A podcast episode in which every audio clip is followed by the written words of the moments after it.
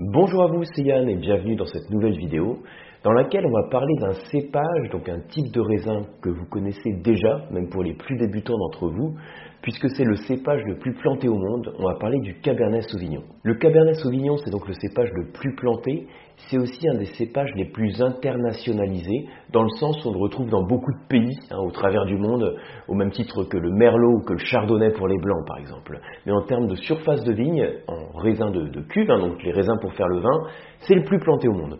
Alors mon but ici, ça va être de vous donner en quelques minutes, comme toujours sur ce format de vidéo, je suis en sorte de faire un, truc assez court, de vous donner quelques clés pour euh, bah, mieux le connaître, euh, vous donner aussi quelques repères pour le reconnaître en dégustation. Hein, vous imaginez, vous avez un verre de vin, un verre de vin rouge en l'occurrence, hein, on va parler du rouge ici, euh, et si vous le sentez, si vous le goûtez en fonction des sensations gustatives, en fonction des arômes, ça peut éventuellement vous mettre sur la piste de tel ou tel cépage, tel ou tel vin, avec toute la difficulté qu'il y a dans une dégustation à l'aveugle. Mais ici, en quelques minutes, je vais essayer de vous donner ces critères qui, j'espère, pourront vous aider dans, vos dégustations. Alors, pour vous présenter le Cabernet Sauvignon, je vais suivre euh, un plan en quelques étapes hein, sur les quelques minutes qu'on a.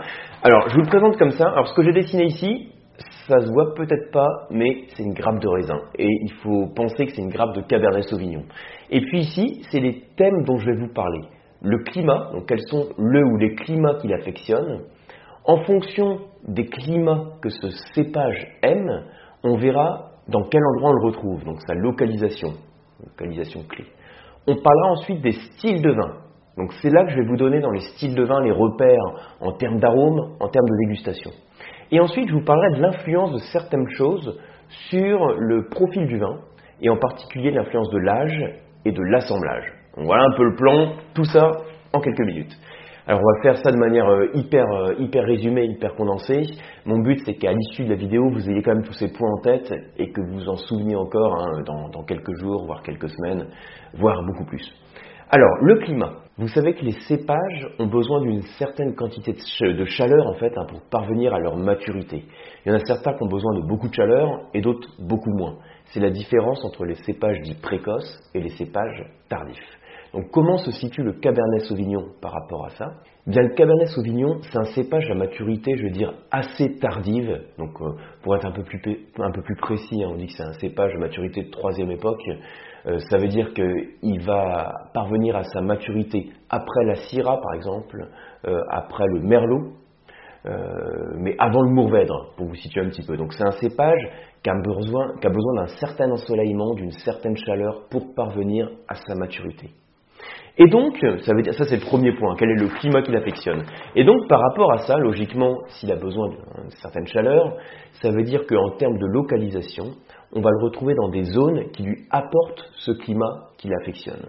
Donc, on ne va pas le retrouver dans les zones septentrionales, on ne va pas le retrouver dans les climats frais. On va le retrouver en particulier, en fait, le grand cépage du Bordelais, c'est le Bordelais qui a contribué à sa notoriété. Alors c'est vrai qu'à Bordeaux, on est sous un climat clairement océanique, enfin océanique tempéré. Ça veut dire aussi qu'il va falloir rechercher les climats assez chauds du Bordelais pour permettre au Cabernet Sauvignon d'avoir sa maturité. Donc on va le retrouver plutôt sur la rive gauche, dans la zone du Médoc, hein, le Haut-Médoc, je vous cite les appellations par exemple de Saint-Estèphe, euh, Saint-Julien, Pauillac, Margot, dans la zone des graves, hein, toujours aussi sur la rive gauche, où on est sur, d'ailleurs le terme grave le dit, on est sur des sols avec des cailloux, hein, pour faire simple, c'est ce qu'on appelle des sols de grave, et ces cailloux permettent non seulement un bon drainage de l'eau, on est sur une zone quand même océanique où il y a une bonne pluviométrie, donc il y a un bon drainage de l'eau, et puis vous avez aussi des sols qui chauffent, des sols qui chauffent, qui favorisent la maturité de la baie de raisin. Donc sur la rive gauche du Bordelais, ça va être le terroir de prédilection, en tout cas sur, euh, sur cette zone à forte notoriété, où on va retrouver le Cabernet Sauvignon. Alors que, pour rappel, ou entre parenthèses en tout cas, sur la rive droite, dans le Libournais, Saint-Émilion-Pomerol, ça va être les terroirs du Merlot sur des sols plus froids, à dominante argilo-calcaire. Alors là, je vous cite le Bordelais pour commencer en touche au vinisme, aussi parce que c'est la région à plus forte notoriété. Mais sachez que on a dit que c'était le cépage le plus planté au monde, donc on va le retrouver dans beaucoup de pays viticoles.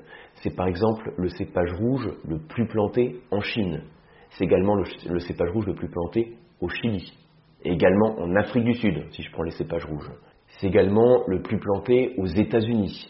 Si je prends l'Australie, alors l'Australie, il y a la Syrah devant, mais c'est le deuxième cépage rouge le plus planté.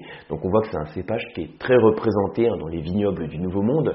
Alors il y a quelques régions viticoles qui ont une certaine notoriété hein, pour, le, Cabernet Sauvignon. Je ne vais pas trop les détailler ici, peut-être vous citer quelques zones. Donc dans l'Australie, euh, Coonawarra, Margaret River sur l'Australie occidentale. Euh, en Nouvelle-Zélande, on va le retrouver aussi sur Hawke's Bay par exemple. On a dit tout à l'heure que par rapport au type de cépage, hein, par rapport à sa maturité assez tardive, on pouvait le retrouver sur des vignobles du Nouveau Monde où vous aviez un certain ensoleillement, une certaine chaleur qui lui permettent d'avoir une belle maturité. Donc ça, c'est par rapport au point sur la localisation. Donc climat, localisation. Par rapport au style de vin, donc là, l'idée, style de vin, ce que je vous propose, je le propose très souvent sur cette chaîne, c'est de vous proposer un peu une photo du profil gustatif tel qu'on peut l'attendre sur ce cépage. Il faut savoir que c'est une baie, le Cabernet Sauvignon, avec une peau assez épaisse. Donc, si c'est une peau assez épaisse, d'après vous, comment on peut attendre le vin qu'on va déguster? Alors, la peau dans le vin rouge, au moment de la fermentation alcoolique, la macération, va permettre de transmettre certains éléments, en particulier les pigments colorants et également les tanins. Donc retenez que le Cabernet Sauvignon va donner des vins colorés, en général, ils sont bien intenses. On a du mal à voir ses doigts à travers le verre. Euh, des vins qui vont être tanniques également. Donc, souvenez-vous, les tanins, c'est quand j'ai le vin en bouche, j'ai la langue qui accroche au palais. C'est râpeux, si vous voulez. C'est également un cépage qui va permettre de transmettre des bonnes acidités au vin. Donc moi, si je prends mon petit schéma habituel, vous savez que je propose souvent ce schéma où je prends couleur, acidité, tanin, euh, alcool, corps, et je fais une, une évaluation sur 5 points.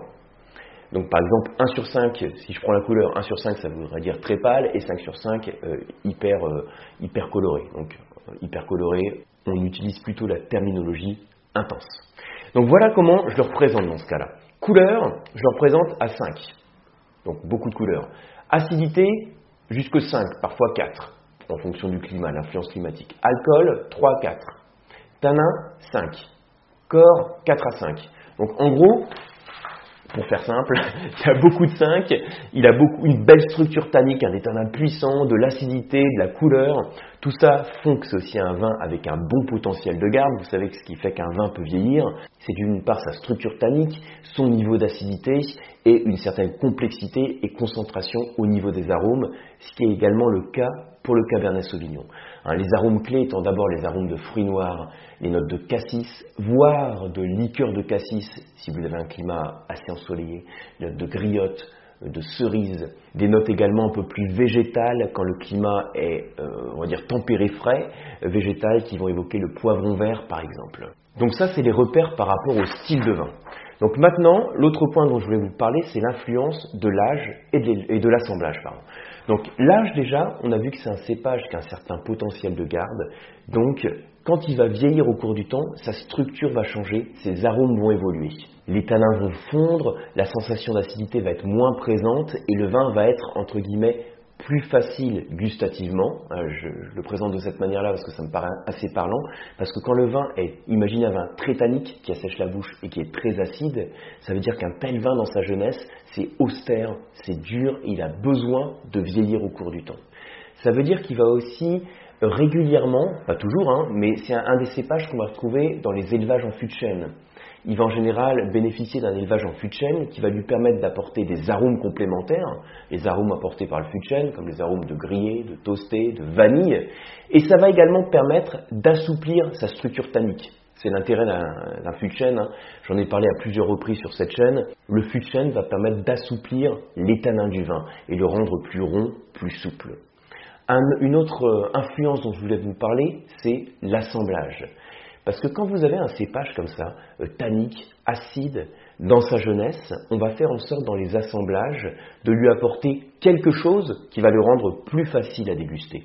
Donc il va falloir l'assembler avec un cépage qui va lui apporter de la rondeur, euh, assouplir sa structure tannique, atténuer son niveau d'acidité.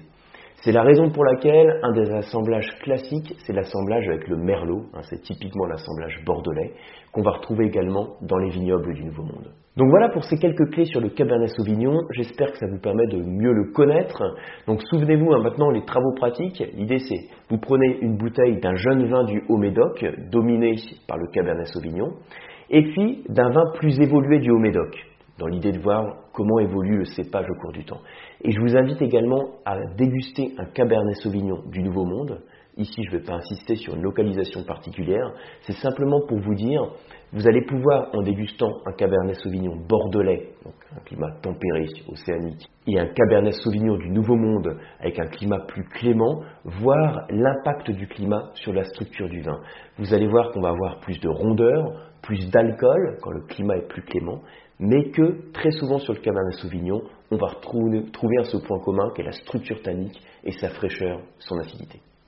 Merci pour votre attention. Si la vidéo vous a plu, merci de la liker, merci de la partager, merci de vous abonner à la chaîne. Pour ma part, je vous retrouve bah, sur un prochain mail, une prochaine vidéo, également sur les formations du COAM et sur les diplômes sur le COAM et sur les masterclass de la dégustation. Merci et à bientôt.